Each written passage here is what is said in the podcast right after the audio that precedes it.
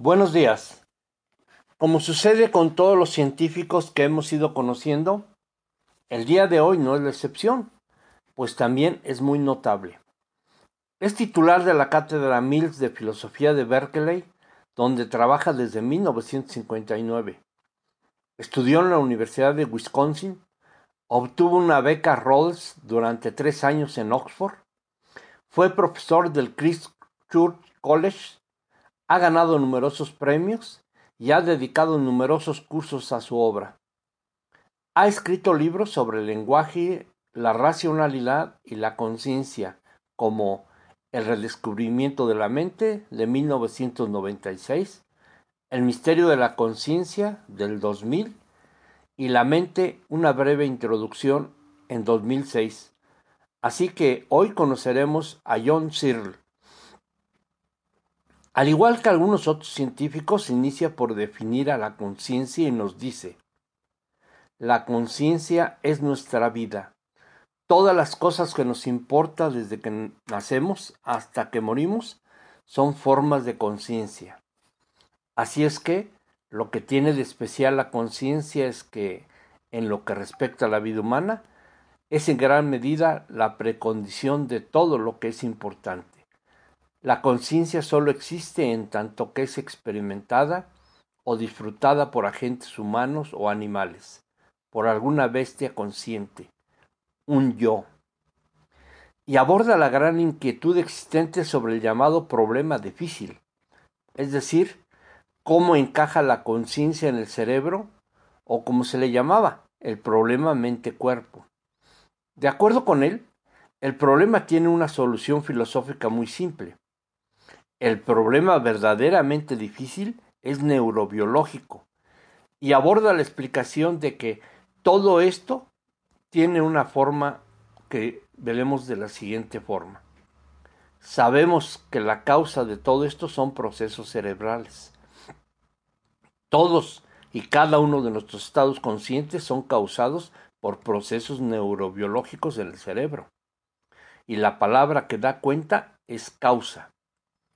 El cerebro es un órgano biológico y como tal es un organismo causal que funciona causando estados y procesos conscientes.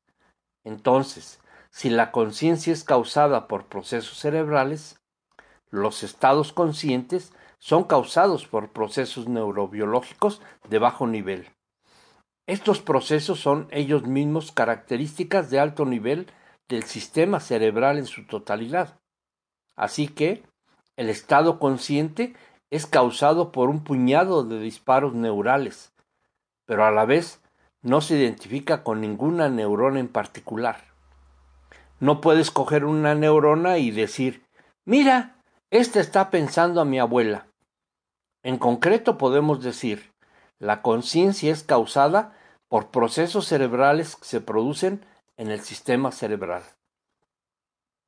Sin embargo, Aquí es donde él encuentra el verdadero interés en este problema. ¿Cómo funciona el mecanismo? ¿Qué hace exactamente el mecanismo cerebral para producir esto? John considera que la mayoría de las investigaciones de la neurobiología se basan en un profundo error filosófico, en lo que le llaman enfoque ladrillo a ladrillo. Ellos tratan de encontrar el correlato neural de fenómenos conscientes individuales. Por ejemplo, encontrar un ladrillo que explique qué es lo que causa que experimente el rojo, y entonces descifrar el sistema entero.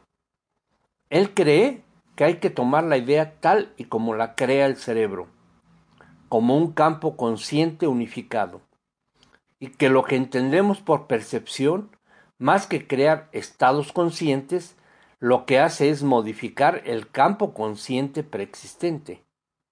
Así que la cuestión clave no es cuál es el correlato de cada rasgo consciente particular, sino más bien cuál es la diferencia entre el cerebro consciente y el cerebro inconsciente. Esto es más difícil que el enfoque ladrillo a ladrillo, porque tienes que examinar secuencias masivas de disparos neuronales, sincronizados a lo largo de extensas áreas del sistema talámico cortical, tienes que trabajar con grandes porciones del cerebro. Una de las teorías que él creó es la llamada teoría del campo consciente, y la cual trataré de explicar de manera muy sintética. Por ejemplo, cuando despertamos en nuestra habitación absolutamente a oscuras y silenciosa, estando despiertos y completamente conscientes, recibimos una estimulación perceptiva mínima, como sentir el peso del cuerpo sobre la cama, el peso de las cobijas, pero solamente esos estímulos y ninguno más. En esas condiciones, el cerebro consciente se parece al cerebro inconsciente. Esta es una situación y la otra situación que plantea es que estamos en la cama en la habitación oscura. Nos levantamos, nos movemos por ahí, encendemos las luces, abrimos la ventana, tenemos un montón de experiencias que antes no teníamos. La tesis que John está proponiendo es que no deberíamos pensar en todas esas experiencias como creaciones de la conciencia, sino como modificaciones del campo consciente que se originó cuando nos levantamos. Es un hecho destacable acerca de la conciencia que no sólo cualquier estado consciente tiene un carácter cualitativo, sino que sólo puedes tenerlo como parte de un todo unificado. Al respecto, se refiere al planteamiento que hace Mike Gazzaniga, el cual sugiere que si cortas el cuerpo calloso, se obtienen dos campos conscientes diferentes dentro de un cerebro. Esta es una posibilidad de tener dos campos conscientes que se comunican, pero no se fusionan. Lo maravilloso de la conciencia es que si tienes la ilusión de que eres consciente, entonces eres consciente. Porque la distinción habitual entre realidad y apariencia no funciona de la misma manera como con la conciencia que con otros fenómenos. Sin embargo, no es posible equivocarse con respecto a la existencia misma de esa experiencia consciente. Se puede estar equivocado acerca de los detalles del estado actual consciente pero no sobre su misma existencia. John Searle se hizo famoso, entre otras cosas, por su teoría de la habitación china, la cual la presenta de esta manera. Desde hace tiempo existe la concepción sobre la mente según la cual el cerebro es en realidad un computador digital y la mente es un programa informático. Ante este planteamiento, existen dos consecuencias.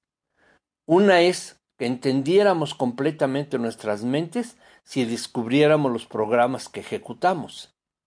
Y otra es que podríamos crear mentes artificiales solo con diseñar el programa adecuado.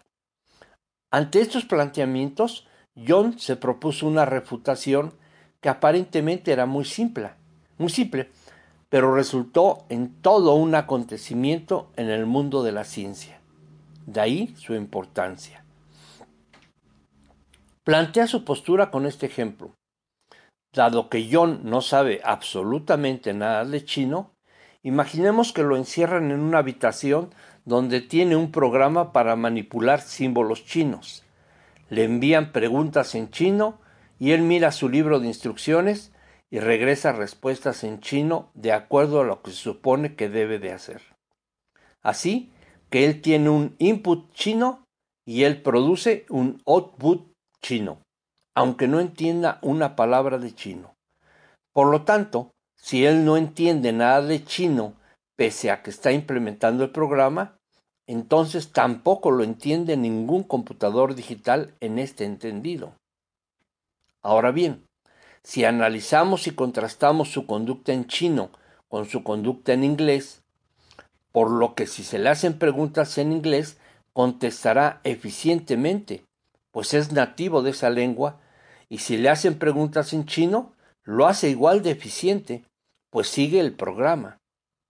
Desde fuera parece lo mismo, pero en el interior hay una diferencia enorme. ¿Cuál es?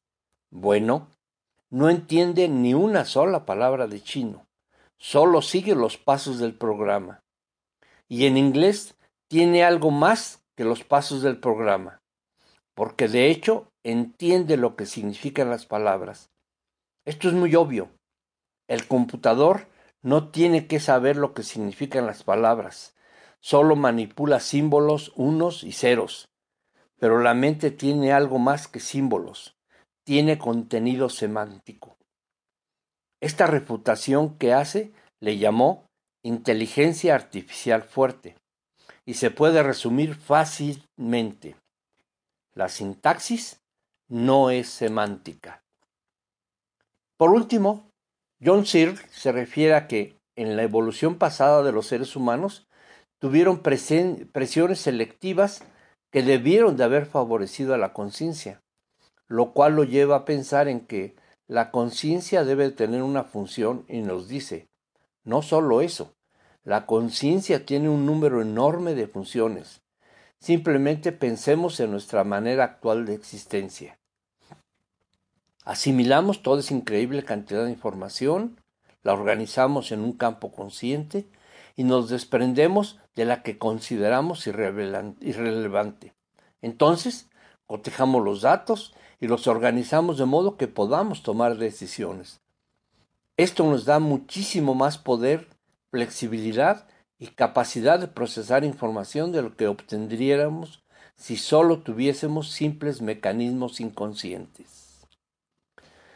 Pues ya tenemos nuevamente otra postura que nos debe de remover a analizar. En este caso, lo que John plantea sobre la necesaria existencia de la conciencia en nuestras existencias. Y veamos qué resulta de nuestros análisis. Es más, John Searle está convencido que sí habremos de descubrir cómo es que funciona la conciencia. Y además, ello permitirá descubrir qué otros seres son conscientes. Y eso nos dice es en el futuro inmediato, tal vez pronto como lo expresa él podremos decir el caracol no es consciente, pero la termita sí lo es. Pues ahí nos avisan los que estén para cuando se dé la noticia. Por mi parte, les dejo esta nueva inquietud y nos volvemos a acercar el próximo martes con las ideas sorprendentes de un nuevo científico que vendrá a exponernos sus teorías. Hasta entonces, que su semana esté llena de parabienes.